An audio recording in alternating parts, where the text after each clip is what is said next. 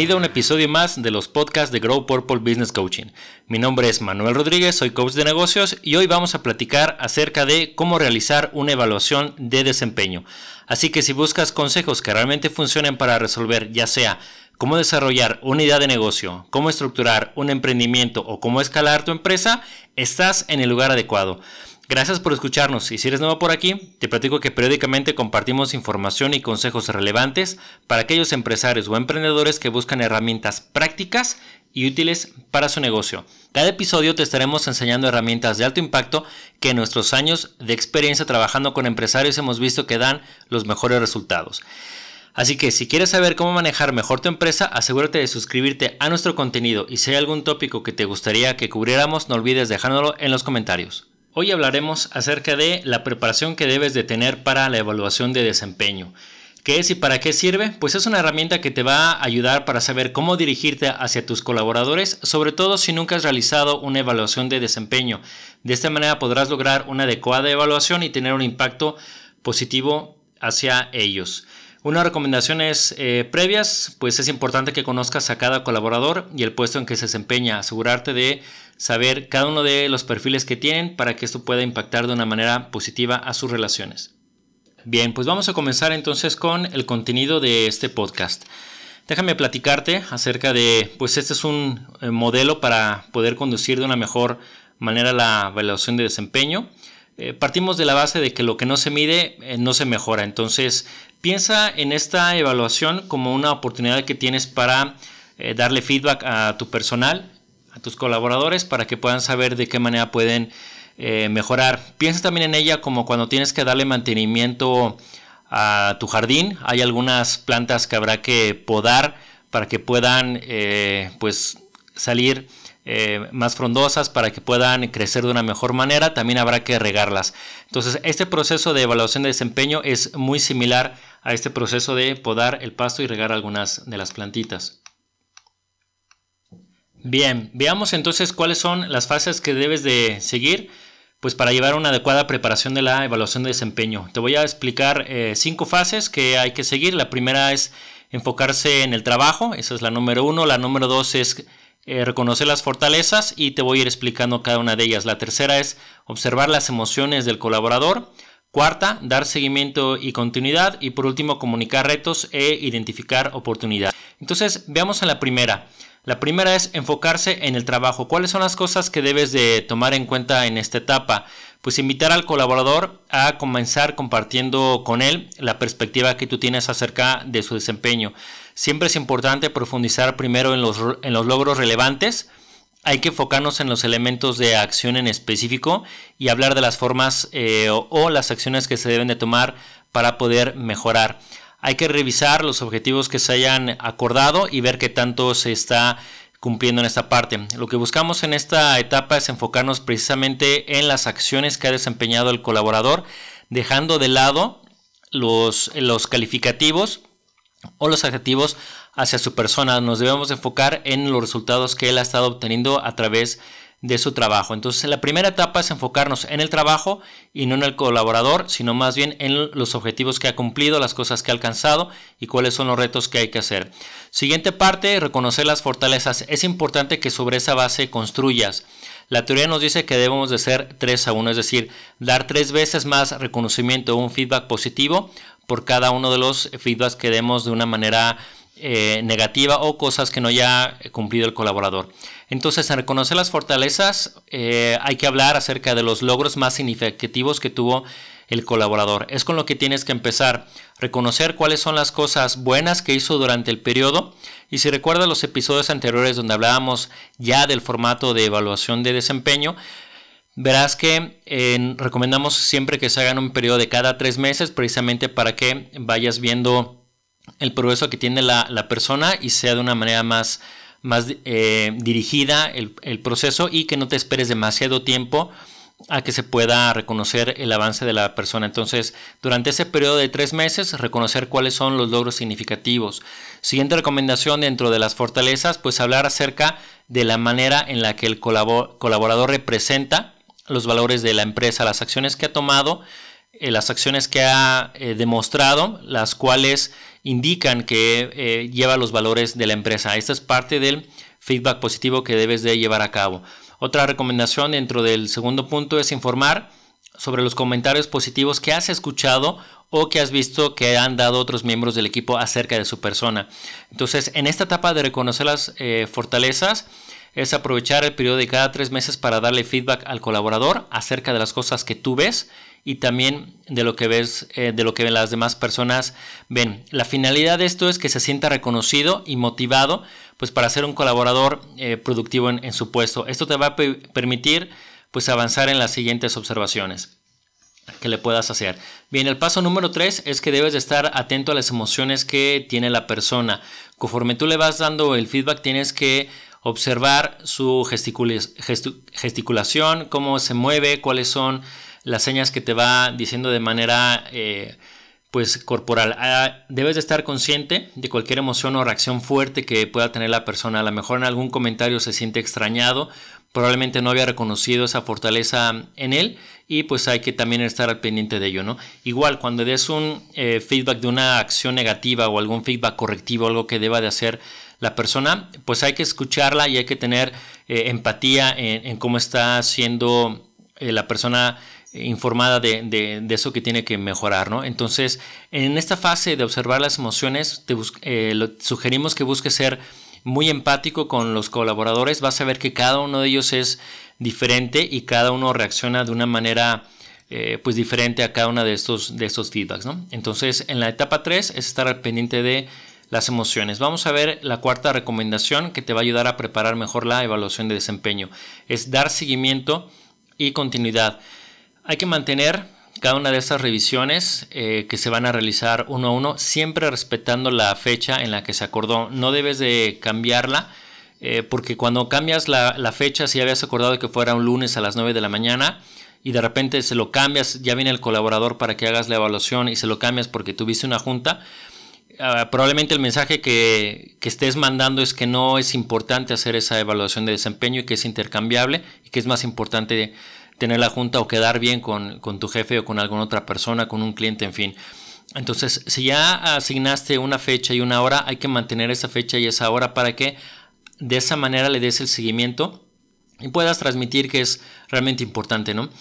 Eh, también hay que trabajar en conjunto con el colaborador para definir pues, cuál va a ser su, plan de acción o su programa de desarrollo.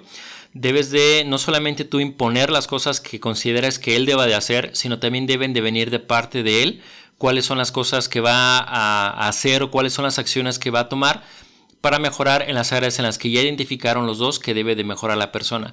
Es importante aquí que logres hacer que él se dé cuenta de cuáles son las acciones que debe de tomar. Si lo haces de otra manera, va a parecer como una imposición tuya y puede ser que no logres el mismo nivel de compromiso hacia la acción que pudiera tener la persona. Entonces debe ser más bien que sea eh, que le preguntes cuáles son las acciones que él debe tomar para que vengan de su parte.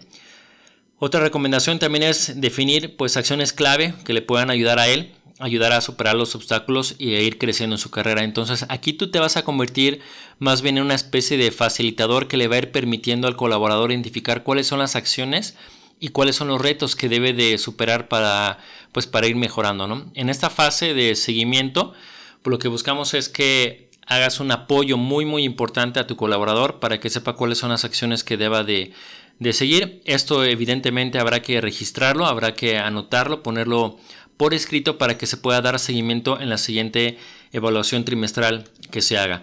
Eh, por último, la recomendación quinta es comunicar retos e identificar oportunidades.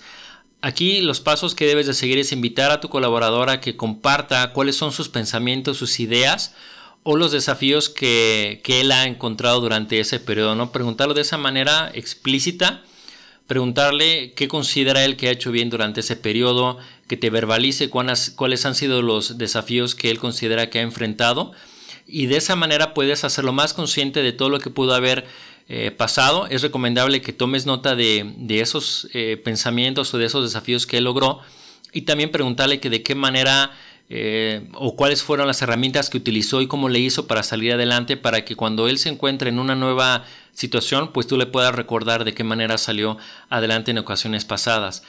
Eh, mencionar los desafíos que también tú has visto y que él ha enfrentado. Probablemente él no ha sido consciente de algunos desafíos que por la misma naturaleza de su, eh, de su perfil de comportamiento o de su manera de trabajar, él ni, siquiera lo ha notado, pero si tú los has observado como como jefe o como gerente, pues es importante que se lo señales para que él se haga consciente de nuevo de cuáles son esas fortalezas y esas oportunidades que él eh, utilizó para salir adelante. Hacer referencia siempre, siempre acciones, proyectos eh, o patrones muy específicos de acción para que la persona lo pueda identificar.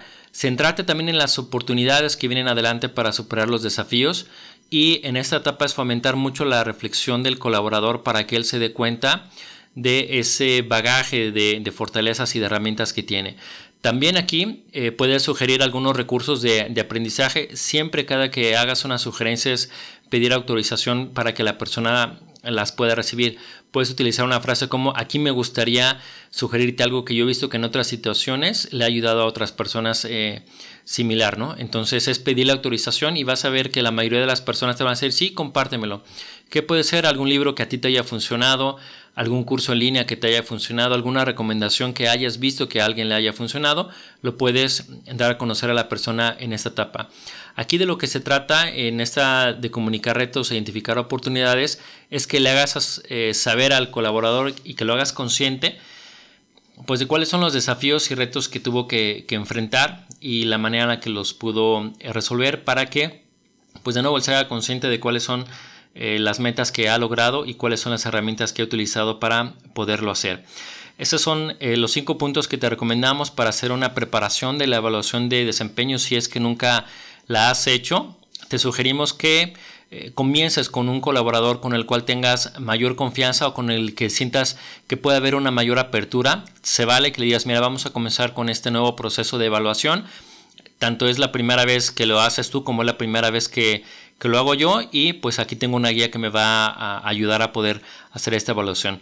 Si lo, si lo manejas de esa manera, pues la persona ya va a saber que pues no eres el experto en el tema, sin embargo que te estás haciendo cargo de la situación. Y aquí me gustaría compartirte un caso de estudio que vimos hace, hace tiempo donde la persona pues estaba muy reacia a hacer algunas, algunos cambios, algunas mejoras. El colaborador pensaba que estaba desempeñándose de la mejor manera, sin embargo pues había notado algunas áreas de oportunidad que él debía de tener áreas de oportunidad muy específico en la parte de comunicación con el resto de los departamentos.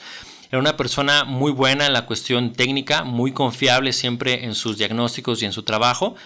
Se confiaba en que lo que se le entregara pues lo podía hacer bien. Sin embargo, cuando se trataba de comunicar al resto de los departamentos o coordinar acciones con el resto de, de los departamentos, aquí él tenía una área gris donde no observaba que también pues tenía que trabajar con el resto de las personas que probablemente no estaban muy versadas en el tema técnico que él manejaba. Y a través de esta evaluación de, desempeño, de plantearle algunos objetivos específicos de coordinación de acciones con, otras, con otros departamentos, el colaborador fue consciente de que pues ya había algunas fallas, de que no se había logrado. Y al principio tenía una actitud muy de, de estar a la defensiva, de no permitir e identificar que tenía áreas por mejorar y siempre culpaba hacia el resto de las personas, decía es que tal persona no lo hizo, yo hice las cosas bien, de manera que cuando el gerente realizó esta preparación, hizo la primera evaluación de desempeño y le pidió al colaborador que él se evaluara cuáles eran las acciones que él podía hacer diferente para generar una mejor comunicación con las áreas, fue que logró que esta persona volteara a verse a sí mismo y viera que él también podía influir o influenciar en las acciones del resto del equipo, porque en un principio estaba pues muy enfocado en eh, defenderse de que lo estaba haciendo bien, pero cuando se le pidió y se le dijo que para poder resolver un problema se tiene que ver uno mismo como parte de, ese mismo problema para poder ofrecer una solución, fue que él se hizo más consciente de, esta área de oportunidad que estaba teniendo para poderse eh, mejorar. Bueno, todo ello lo logró el gerente a través de realizar esta preparación y utilizar estas guías que el día de hoy te estamos compartiendo. Bueno, entonces ese es el tema del día de hoy, es la preparación de evaluación de desempeño. te va a servir para poder eh, pues evaluar de una manera mejor a tus colaboradores, estar mejor preparados. Algunas recomendaciones que me gustaría hacerte pues es que te asegures de llevar un seguimiento a los objetivos eh, que se le han propuesto a cada uno de los colaboradores en periodos cortos para saber si el desempeño o la productividad ha mejorado. ¿Cuáles serían esos periodos cortos? Hacer una evaluación cada tres meses de una manera muy formal donde se sienten los dos, pero también que vayas dando feedback positivo conforme lo vas encontrando en el camino y también el feedback correctivo conforme se vaya encontrando en el camino. Bien, pues no me queda más que agradecerte por escucharnos, espero que hayas encontrado esta información relevante y si para ti el contenido fue valioso, te voy a pedir que compartas esta información con algún colega empresario o emprendedor. Suscríbete y asegúrate de seguirnos en Instagram, Facebook y LinkedIn. Si estás interesado en trabajar con un coach de negocios, no dudes en contactarnos y solicitar una sesión estratégica para que experimentes cómo es el trabajar con nosotros. Mi nombre es Manuel Rodríguez y seguimos en contacto.